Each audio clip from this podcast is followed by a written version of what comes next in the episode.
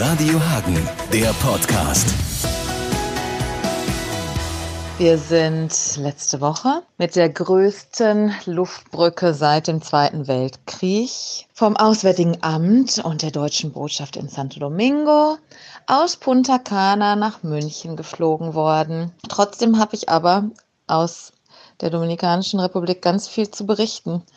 Und nicht nur aus der Dominikanischen Republik, sondern auch von unseren Menschen vor Ort und von denen, die jetzt nicht mehr vor Ort sind und wie der Umgang dort mit Coronavirus, Schutzvorkehrungen, Social Distance und so weiter aussieht.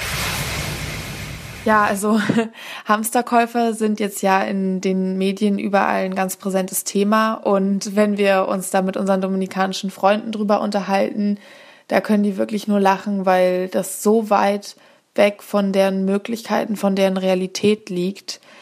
Ähm, ja, das liegt daran, dass wirklich bis auf die verschwindend kleine Oberschicht der Dominikanischen Republik die Menschen dort Tag für Tag leben und sich sozusagen tagsüber das Essen fürs Abendbrot verdienen.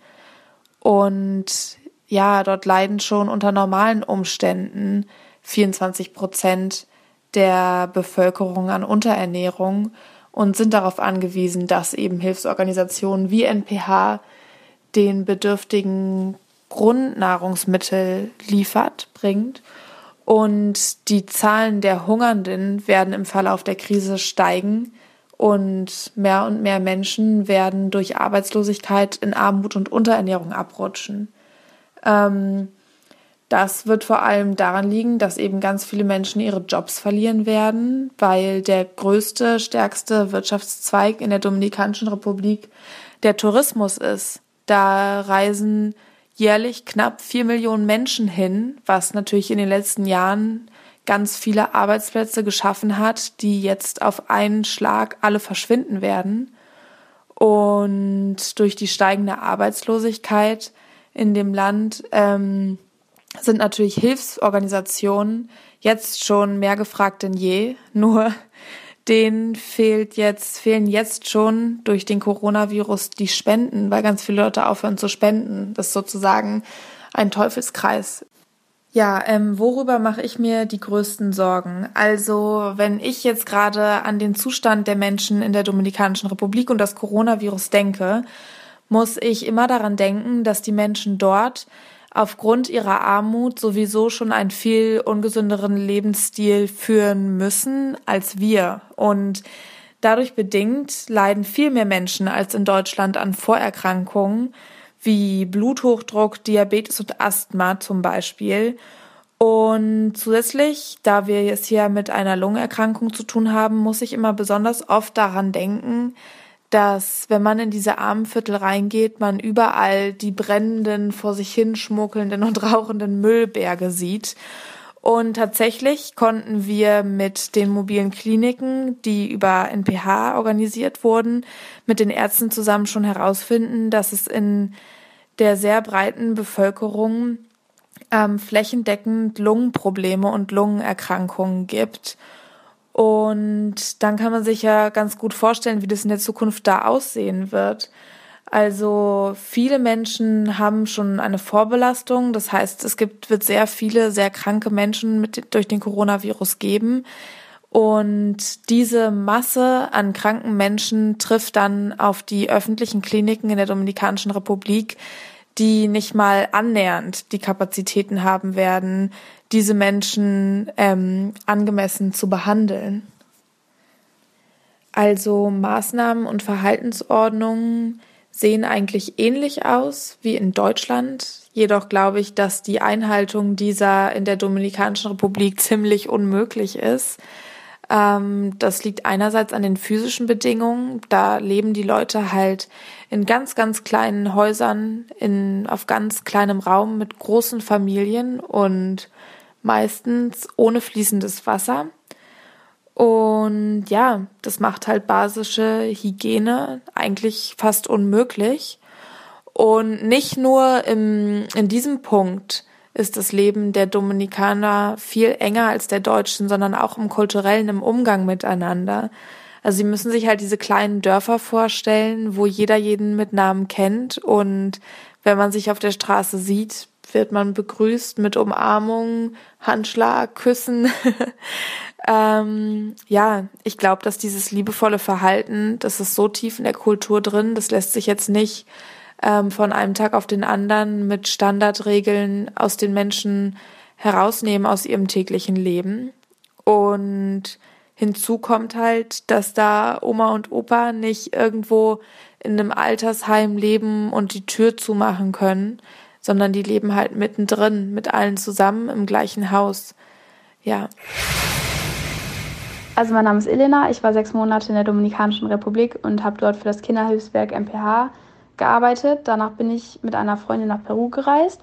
Und um ehrlich zu sein, haben wir das Thema am Anfang schon unterschätzt. Es hat zwar jeder über das Virus geredet, aber es stand nie im Raum, okay, wir müssen jetzt unsere Reise abbrechen oder wir müssen nach Hause reisen. Bis zu einem Abend, wo der Präsident dann gesagt hat, okay, wir schließen die Grenzen, es wird keiner mehr reingelassen, es wird keiner mehr rauskommen. Und zu dem Zeitpunkt waren wir in Arequipa in einem Hostel und man hat gemerkt, dass auf einmal alle mit ihren Eltern telefoniert haben. Es gab kein anderes Thema mehr als okay, bleibt jetzt hier, ähm, guckt jetzt, dass ihr nach, nach Hause kommt. Und ähm, es gibt viele, die nach Lima geflogen sind. Wir sind dann, haben uns einer Gruppe angeschlossen, sind dann zusammen nach Chile gefahren und dachten uns, okay, wir werden jetzt dann halt in Chile noch ein bisschen rumreisen. Aber auch da kam dann direkt äh, vom Präsident die Ansage, okay, wir schließen auch die Grenzen.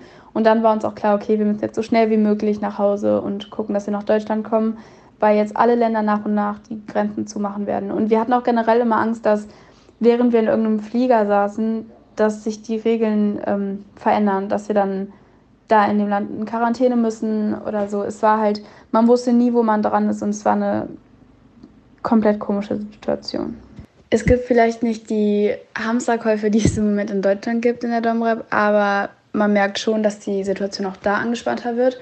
Die Leute dürfen nur noch von 8 Uhr morgens bis 5 Uhr abends das Haus verlassen, dürfen nur zu zweit unterwegs sein.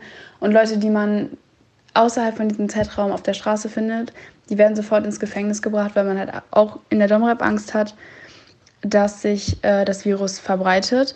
Und was aber auch ein weiteres Problem ist, dass es viele Tagelöhner gibt. Also Leute, die für einen Tag eine Arbeit haben und dann für den Tag bezahlt werden. Und diese Arbeiten fallen jetzt alle weg. Und deswegen sind viele im Moment arbeitslos, die dann nicht ihre Familie ernähren können, weil sie einfach nicht arbeiten gehen können. Auch ein Freund von mir, die Eltern haben ein Unternehmen, die mussten das schließen. Und er ist der Einzige, der im Moment arbeiten darf und ist jetzt verpflichtet, die ganze Familie zu ernähren. Und er ist genauso alt wie ich. Und man muss sich das mal vorstellen, dass ich habe hier meine Eltern, die vielleicht jetzt im Homeoffice sitzen, die vielleicht auf Kurzarbeit angemeldet sind. Und sowas gibt es da einfach nicht die müssen gucken, dass sie sich jetzt irgendwie ernähren können und haben nicht dieses Backup, was wir hier haben. In Haiti ist die ganze Situation sogar noch schlimmer. Also ein Freund von uns, der wohnt bei uns momentan in der Domrep und er hatte leichten Husten, was nicht mal was unbedingt mit dem Virus zu tun hatte. Und er hat sich für vier Tage nicht aus dem Haus getraut. Er hat weder gegessen, man hat ihn einfach nicht gesehen. Und dann irgendwann haben wir uns schon Sorgen gemacht, okay, was ist da jetzt los? Ähm, und dann hat ein anderer Freund von ihm erzählt, dass in Haiti momentan die Leute, die irgendwelche Symptome zeigen, einfach mit der Maschete umgebracht werden, weil die so Angst haben, dass sich das Virus ausbreitet, dass sie sagen, okay, bevor wir jetzt hier irgendwie ein Risiko eingehen, bringen wir die Leute lieber um, als dass sich das Virus ausbreitet. Also am meisten Sorgen macht mir ganz klar das Gesundheitssystem, weil es ist komplett anders als in Deutschland. Und wenn ich jetzt auch schon von Freunden höre, die aus dem Ausland gekommen sind, erzählen die eigentlich immer, oh, ich bin so froh, dass ich jetzt in Deutschland bin, weil wir so ein tolles Gesundheitssystem haben. Und ja, haben wir. Und wir haben hier schon Probleme. Also ich kenne viele, die sich nicht testen lassen durften, weil die Kapazität hier auch nicht gegeben ist.